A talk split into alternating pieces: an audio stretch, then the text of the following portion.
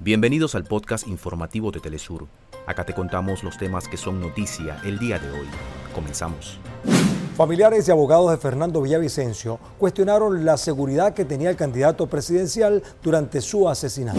En Argentina, la represión policial en Buenos Aires deja un muerto y varios heridos durante las protestas de agrupaciones sociales y políticas de izquierda convocadas contra la farsa electoral y la democracia del pueblo.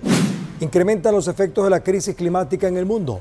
En Estados Unidos, al menos 36 personas murieron por incendios forestales en dos islas de Hawái, mientras que en Corea del Sur, el paso del tifón Hanun deja un muerto en la provincia de Gangwon.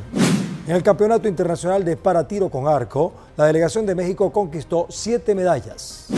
Recientemente, en Mexicali, Baja California, se declaró formalmente a la chinesca como emblema de la cultura china en territorio mexicano, fortaleciendo así los nexos entre ambos países. Hasta acá nuestros titulares.